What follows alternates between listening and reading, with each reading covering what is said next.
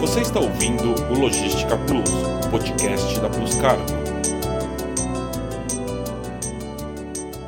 Olá, eu sou a Soraya Magdanello e esse é o podcast Logística Plus, o podcast da Plus Cargo. Nosso tema de hoje é Terminal de Logística Alfandegada em Santos e a importância das atividades do Porto de Santos para os negócios no Brasil. Vou conversar hoje com Marcel Vilches, diretor comercial da Companhia Bandeirantes de Logística Integrada. Tudo bem, Marcel? Um prazer receber você aqui. Oi, Soraya, tudo bem? Prazer também estar aqui falando para vocês, todos os ouvintes do podcast da Plus Cargo. Temos aqui também a Daniela Alves, que é gerente do produto LCL Importação na Plus Cargo. Tudo bem, Dani? Tudo bem, Soraya. Muito obrigada pelo convite. O Porto de Santos é atualmente o maior complexo portuário da América Latina. Hoje vamos conversar sobre a importância estratégica das atividades de logística integrada no porto, que atrai investimentos internacionais, facilitando o acesso de outras nações aos produtos brasileiros. Daniela, comenta um pouco para a gente qual a importância do Porto de Santos para o comércio exterior brasileiro.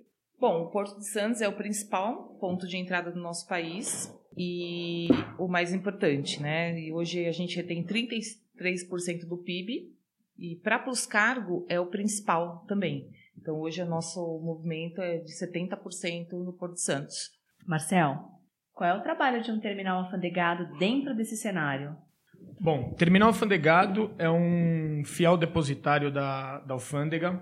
a gente é responsável por receber as cargas de importação, também de exportação, mas principalmente na, na o volume maior sempre é destinado às cargas de importação. E a gente tem que armazenar a carga, a carga tem que ficar parada nesse, nesse terminal fiel depositário até o processo de desembaraço ser concluído. Ou seja, a gente é uma extensão, um braço uh, aduaneiro da, da, da alfândega dentro do porto para poder fazer a liberação das cargas, inclusive com um sistema integrado junto à Receita Federal, etc. Marcel, eu quero fazer agora algumas perguntas para que todos entendam como funciona essa atividade. Explica para gente a diferença entre zona primária e secundária. Soraya, basicamente a diferença entre elas são que a zona primária é um operador portuário, para leigos ent entenderem, né, quem não é do ramo entender, é onde atraca o navio, né, onde faz a operação de in-out, de importação e exportação do navio. E a zona secundária foram terminais que foram criados há mais ou menos em 1989, 1990, para suprir uma demanda de falta de área de espaço na, no cais público na era, né? ainda não era, ah, foi antes da lei de privatização dos portos. Ah, agora, em questão de negócios, a zona primária é um terminal muito mais dedicado à carga de passagem, né, a descarga e, e carga né, e, para as operações de navios. Tem uma área, obviamente, alfandegada, onde pode fazer mais ou menos o mesmo serviço da zona secundária, mas muito mais de, de passagem. Ele precisa liberar a área para o fluxo de importação e de exportação, que são operações simultâneas. O foco dos operadores portuários é o armador, é a operação do navio. Já a zona secundária se especializou muito mais na carga em si, né? na operação de containers, operação de, de cargas LCL, operação de entreposto aduaneiro, e a gente oferece ainda outros serviços, transporte rodoviário, transporte rodoviário de carga consolidada e etc. Quer dizer, em termos de negócio, existe uma diferença muito grande, muito maior até do que em termos de classificação de concessão. Os operadores portuários são IPAs e os de zona secundária são geralmente CLIAs ou EADs, que são duas nomenclaturas, duas, dois tipos de concessão diferentes. Agora, em termos de negócio, uh, um é muito mais focado no, no, cliente final, um é muito mais focado na, nas operações integradas para o importador, e o outro é um terminal muito mais de, de, de, passagem. E qual é a diferença entre Redex e IPA? Redex é o, é o terminal alfandegado para exportação.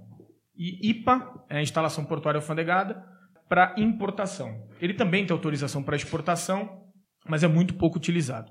Como eu falei antes, o IPA é para operadores portuários, mas além de IPA, você tem os similares deles, que são os CLIAs e os EADs, que são estações aduaneiras do interior ou Centros Logísticos Integrados Aduaneiros. O que é CLIA? Centro Logístico Integrado Aduaneiro. Na verdade, isso é muito da, da, da parte política do Brasil, né? CLIAs foram antigos EADs que foram transformados em dentro de uma outra de um outro processo de, de linha de, de, concessão. É uma lei que já não está mais em vigor. Hoje você não tem mais a possibilidade nenhuma de ter CLIA e EADs foram aqueles que não conseguiram se adaptar à nova lei e não conseguiram se enquadrar na lei do CLIA para os EADs ainda existe um regimento formado. Para o CLIA não mais, o, IPA também. O IPA é um outro tipo de concessão, concessões de 25 e 25 anos geralmente, e são adquiridas através de licitações. CLIAs e ADs foram através de nomeações. E qual é o vínculo comercial entre o terminal e um agente de carga, Dani? Então, hoje o terminal é um braço. Os serviços que o terminal oferece para a gente é um braço muito importante. Né? Então, a gente não vende só o frete hoje. A gente vende o serviço, todo aquele serviço que o terminal agrega. Por exemplo, hoje as nossas cotações, então, é frete mais todo o serviço terminal. O que, que a gente agrega ali? Valores e transporte. Por exemplo, a carga LCL hoje, a gente usa o benefício que o terminal concede para Plus Cargo, né, para o agente carga, é um, a entrega no na casa do cliente, né? Então isso é, entre tempo e precisão de chegada da carga é bem importante. E se a gente não tem hoje esse serviço, a gente não consegue avançar com os clientes. Então, o que, que a gente faz hoje? Auxilia os nossos clientes com o terminal. Geralmente eles não falam com o terminal. Então, ah, eu preciso que entregue minha carga em tal lugar. É nós que cuidamos com o terminal da logística. Então, essa, esse é o grande braço comercial hoje né, para o transporte, principalmente na carga consolidada. O que é LTL e por que essa modalidade se tornou tão estratégica para quem quer fazer negócios? LTL é a consolidação das cargas dentro dos caminhões. Exatamente a mesma coisa que é feita em container, a, a gente faz, desenvolve esse serviço dentro de, de caminhões. Ela surgiu mais ou menos em 2013, quando a gente viu uma necessidade muito grande de mudar o conceito de, de, de transporte dentro dos terminais. A gente sofria com a, a alta safra de, de soja e estava causando congestionamentos que iam desde a da Anchieta lá de baixo até a subida da serra, o topo da serra. Nesse momento, a gente começou a oferecer um produto diferente para os clientes, que ao invés deles mandarem um caminhão que seja uma Fiorino, um caminhão menor de, de menor tamanho, para buscar um lote específico dentro do terminal, a gente consolidava em caminhões maiores, possivelmente Siders, e transportava de uma vez só durante a madrugada para São Paulo. Esse serviço ele foi criando força, né, foi tomando corpo, e hoje em dia ele corresponde a 30%, 40%, dependendo do mês, de todo o nosso volume de carga consolidada em Santos. É, é um baita benefício para os importadores, primeiro porque eles têm uh, um, uma burocracia a menos, né? um prestador de serviço a menos. Uh, fora isso, para a gente também diminui o fluxo de caminhões dentro do terminal, diminui a quantidade de processos dentro do terminal. Uh, e isso possibilita para os agentes de carga, por exemplo, um, um, um, outro serviço, né? um adicional, um serviço agregado para poder oferecer para os clientes além do transporte marítimo. E qual a região que vocês atendem? Por ser um transporte de carga consolidado, ou seja, fracionado, a gente tem que fazer a parada em vários pontos dentro do mesmo dia. a gente abrange todo o estado de São Paulo e um pedaço do sul de Minas Gerais. A gente não pode se estender muito porque tem que ser um transporte que a gente chama de picape. Muito rápido, muito próximo, né? Uh, existe uma, uma ideia nossa de uh, oferecer, agora em 2020, um serviço um pouco diferente de vez a gente uh, fazer o transporte a partir de Santos, é a gente transferir toda a carga que tiver desembaraçada já para São Paulo, ou seja, uh, seria um trazer o porto para São Paulo e o cliente poder, poderia optar em retirar a carga diretamente aqui em São Paulo ou a gente uh, levar para ele como a gente faz hoje. Isso daria um poder de abrangência maior. O nosso poder de regionalização ele seria mais, mais forte nesse sentido. Mas a gente ainda esbarra em algumas, algumas questões burocráticas perspectiva para o mercado em 2020 em relação aos terminais alfandegados? Na verdade, a gente acredita num aumento da concorrência né, da zona primária. O que, que a zona primária hoje? Ela quer reter esse volume que ela, ela vem perdendo para a secundária.